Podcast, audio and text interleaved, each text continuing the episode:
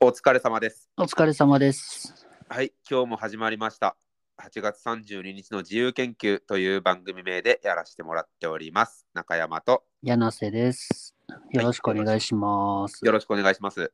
結構空いてしまいましたね。そうね。申し訳ないです。これ僕ちょっと体調崩してしまったっていうのと、あと新婚旅行行ってたんですよ、僕。いいなあ新婚旅行。で、フランスに行ってたんですよね、2週間ぐらい。いいじゃないですか。まあちょっといろいろ、まあ、こまごまこまごましたのはあったけど、やっぱり、あのこんなこと言っていいんかわからんけど、うん。 奥さんと2人でいても面白いことって起きないわ。それはどういう女性と結婚したかっていうのによるかもしらんけど、ああ、めっちゃおもろいっていうことって起きないね。まあでも一般的かはわかんないけど、あれよね。刺激的とかいうよりも、やっぱずっといる安心感っていうのを取る人が多いだろうからね。結婚ってなると。うん。そうなると、なんかもう一緒に、結婚した後なんだから一緒にいるのも当たり前だしね。せやな、うん旅行に行ったとてね、一緒にいるのは当たり前だからね。まあ普通に一緒に住んでるしな。そう。場所でなんか新しい刺激はあるかもしんないけど。うん、まあ確かにそうやな。場所、そうやな。だから、柳瀬とか大学の時とかのやつと旅行行く時っていうのは、やっぱ半年、1年とかに1回しか会えないようなやつだと、おお、久しぶりっつって行くから、うん、人の刺激と場所の刺激と2つあるけど、そうそうそうそうそ奥さんと旅行行くってやっぱり場所の刺激しかないから、う。うん。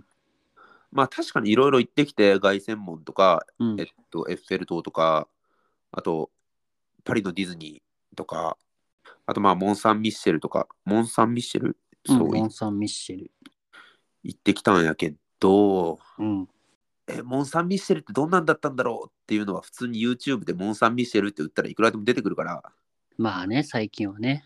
そういうのを聞いてくれれば僕は嬉しいです。って感じです。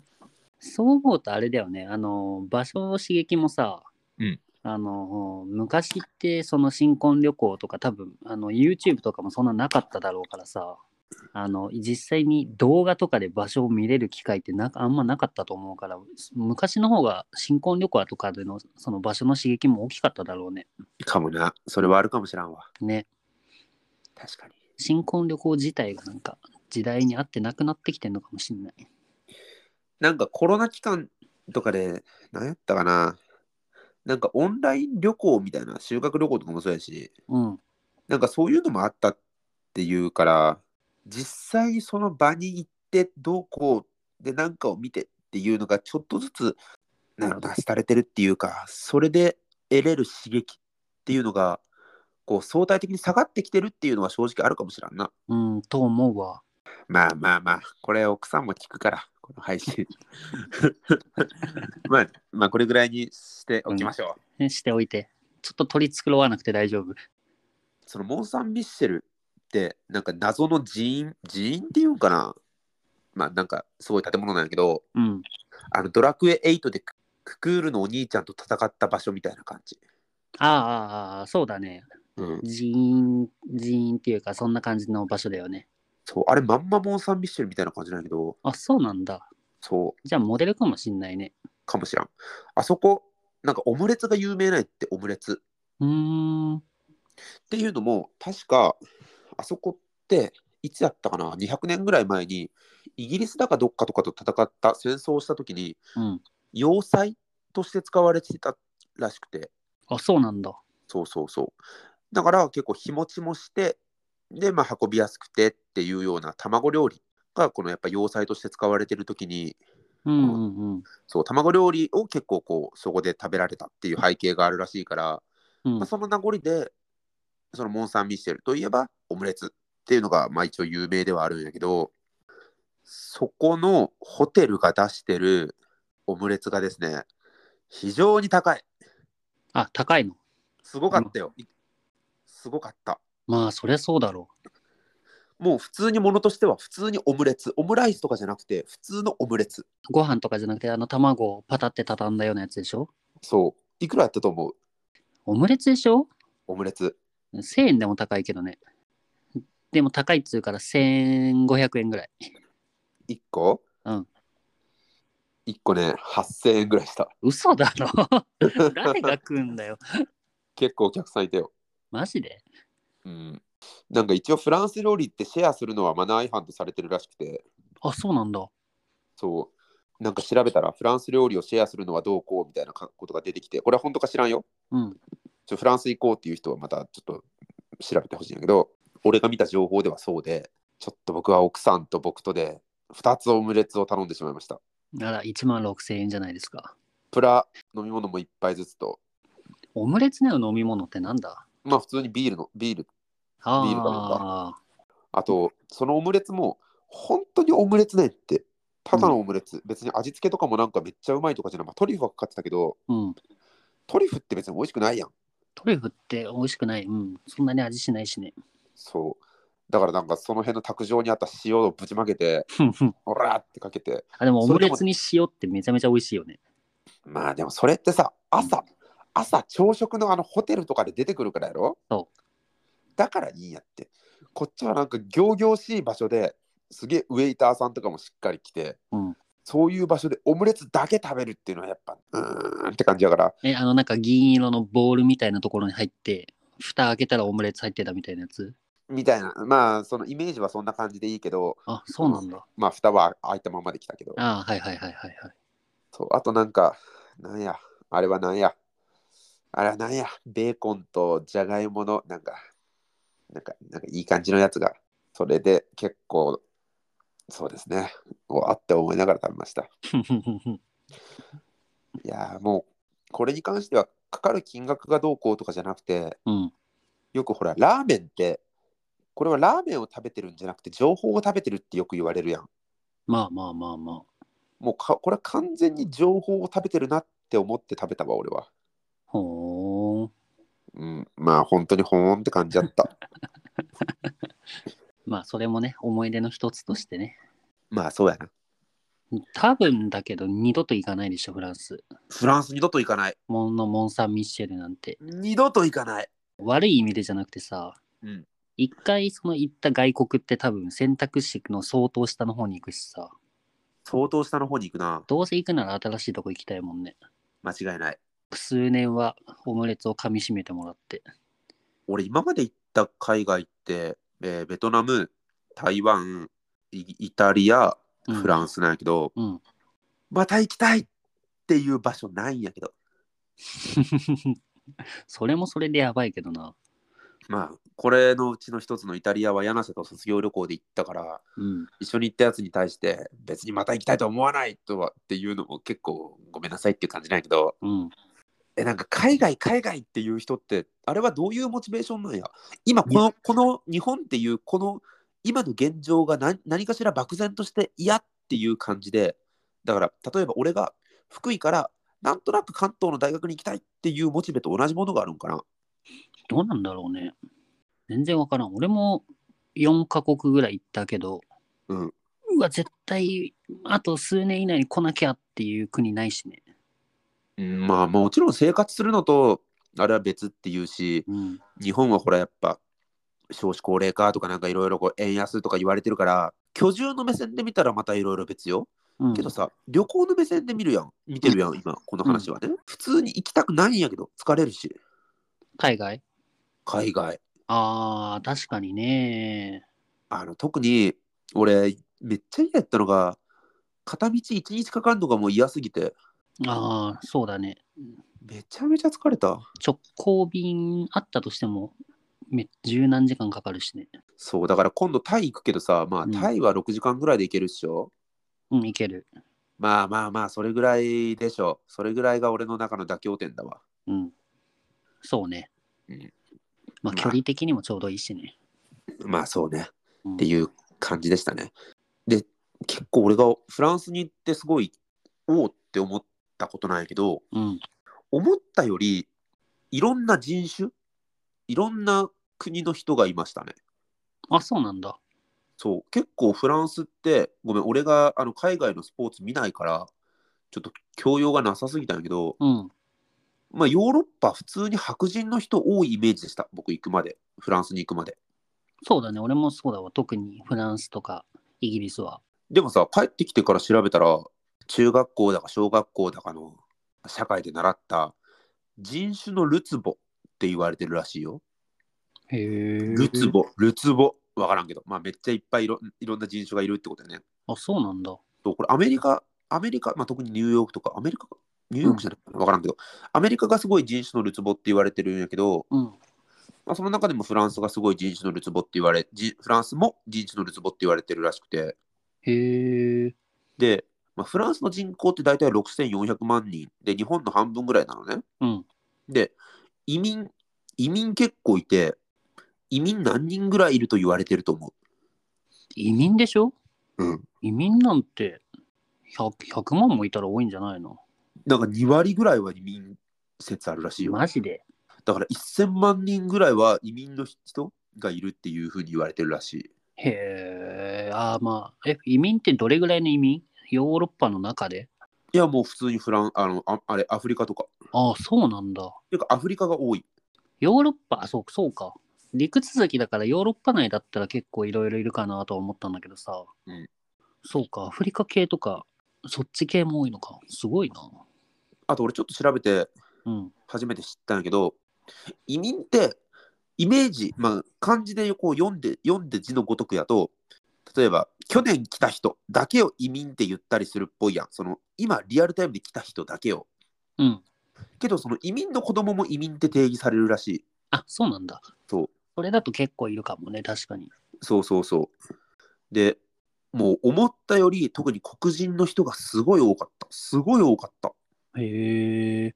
めちゃめちゃ多かったでなんかちょっとその移民についてちょっと軽く調べたんやけど、うん。フランス、パリかな、パリの学校で、これドキュメンタル、ドキュメンタリーの映画としても公開されてるらしいんやけど、バベルの学校っていう映画なんやけど、バベル。うん。そう、小学生かなの24人、移民の、移民っていうか、いろんな国の小学生たち、うん。いろんな国からパリに来て、在住してる小学生たち24人を追ったドキュメンタリー映画、バベルの学校っていうやつもあったりして、まあ、結構本当にフランスと移民っていうのは結構こう切っても切り離せないような国を下支えしてるようなこうマジョリティだったりするみたいやな。へえ。え、じゃあ言語ってどうなん言語はフランス語。え、フランス語喋れないとフンってされんのふんってされ、どうなんやろうな。けど、フランスって、俺らが行った観光地であっても、結構英語喋れない人いっぱいいた。あ、やっぱそうなんだ。なんかフラン、フランス語の授業だったかな。フランスでフランス語以外は NG だよみたいなこと言われた記憶があったからさ、でもその移民多いのに対してちょっとうんって思ったんだよね。それも、うん。なんか実際はもうそんなこともないらしい。あ、そうなんだ。やっぱりこうフランスの中でも上に行く、まあ、上に行くっていうとあれやけど誰でもつけるわけではない職業に就こうとするにはやっぱり英語はマストだよねってそれはまあ日本と一緒やあ、まあそうね。そうフランス語なんて当たり前やけどフランスでしか喋られてないんだからそうっていうのでやっぱり英語はマストだよっていう特に俺らが行くような観光地とかはやっぱりそうやんやっぱある程度こう英語で呼び込みとかしてくれた方がさ俺らも入りやすかったりするしそうだね。そう。けどやっぱり普通にスーパーの店員さんとか、こう本当に俺ら観光客レベルが接するようなところ。でも結構フランス語オンリーみたいなところは結構あったね。あ、そうなんだ。そう。まあでも、その移民の人たちの授業の中ではやっぱりまずはフランス語っていう感じらしい。うーん。で、その移民が多い背景として、昔、ヨーロッパの国々ってアフリカをめちゃめちゃ植民地にしてたと思うんやけど、うんうんうん。そうね。そう、その植民地時代にフランス人って、その現地の人たちにフランス語の教育をめちゃめちゃしっかり行ったらしい。へえ。そう、やから、例えば今、えっ、と、どこやったかな、まあ、コートジボワールとか、うんあとセネガル、マリ、コンゴとかからとかって、うん。まあ、あのフランスへの移民が多いんやけど、結構フランス語が公用語だったりする国も今俺が言った中ではちょこちょこあるらしい。あ、そうなんだ。そう。だアフリカもいくつかの国はフランスが公用語。まあほら、アフリカって公用語いくつかあったりするやん。うん、あるみたいだね。そう。だからそういう感じで、フランス語も普通に話せるから、だったら別にフランス行っても不自由ないよねってことで、フランスにこう移民としていく人が多いらしい。ああ、なるほど、なるほど。多人種の人たちが集まるような学校って適用の、適用の学級みたいななんか忘れたけどそこって宗教とかを持ち込むのを禁止されてるらしくてうん、うん、うん、うん。これあのフランスの法律で決まってるらしいんだけど学校へ宗教を持ち込むことは禁止されてるらしいですへえ。例えば、まあ、すごい代表的なので言うと、うんあのイスラム教徒の女性ってスカーフ顔に巻いてるやんうん、巻いてるね。あれも禁止らしいああ、それ今、あそれもなんだって言おうと思ってたわ。そうあ、そうなんだ。そうそうそう。それはちょっと俺これ、こっち帰ってきてから調べて、調べたことないんだけど、へーって。っていうことで、はい。とりあえずパート1おしまいです。フランスの思い出ということで、はい。お疲れ様でしおた。疲れ様でした。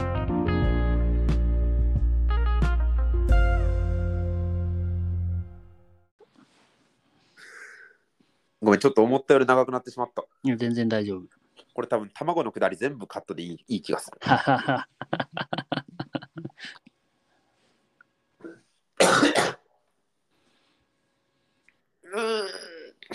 まあでも、なんか自分が実際行った国で、うん。本当に俺なんて、なんか観光しかしてないから、表面の、表面もなぞってもないぐらいの表面やけど、こういうところに行ってから、なんかこの人文学みたいなところを学んでいくと、あ、面白いんやろうなっていうのは、ちょっと今回感じたわ。ああ、はいはいはいはい。なるほどね。そう。なんか、まあ文系の学問なんてこんなん絶対いらんやろなっていうの俺は基本的に思ってたけ ど。俺文学部って基本なくてもいいと思ってるから。思っまあまあでも、あれそれあれだよね。本読んでない人が言ったらはあって思うけど、中山さん読んでるからね。読んだ上での文学部はだったら、まあまあまあ、確かに分からんくもないわ。いや、文学部なんて絶対いらん やろ。マジで。絶対いらん。ほあったとしても、う。うん。あの、文学科でいい。文学科で。文学科。だから学部にするまでもないっていうか。ああ。なるほど。だってさ科学ですら学科やぞまあ確かにね。科学部でもいいやん科学部、ああ、科学部、確かに確かに。科学科学現象とかなんてさこの俺らが普段生活する上でもう絶対あもうなくてはならないようなもうマストもマストやんそうよ。ねでお金とかも切っても切り離せないやん、うんだからやっぱ経済学部ってわかるやんうんだ。から小学部とかも多分そ商業ね。 うで教育学部とかもまあまあわかるやん、うんいや文学部だけちょっとなんかお前なんかちょっと場違い感ない確かに。ね法学部法学部とかもわかるやん教育とか。 そう法律でしょ、うんだから立法行政うん司法とかを司る司る法学部や、うんあと第一次産業を司る農学部わかるやん、うん第二次産業を司る司る工学部まあまあわかるやんうん。でそれをこう一体化させたお金の流れはどうなんや経済学部わかるやん、うん文学部だけお前なんかちょっとちゃうやんお前は文学科やじゃあ何学部になんだよ。え何学部になんのな何学部うんだからもうなんかいろんなところ内包していい気がするななんか趣味系のやつを内包していい気がするああ。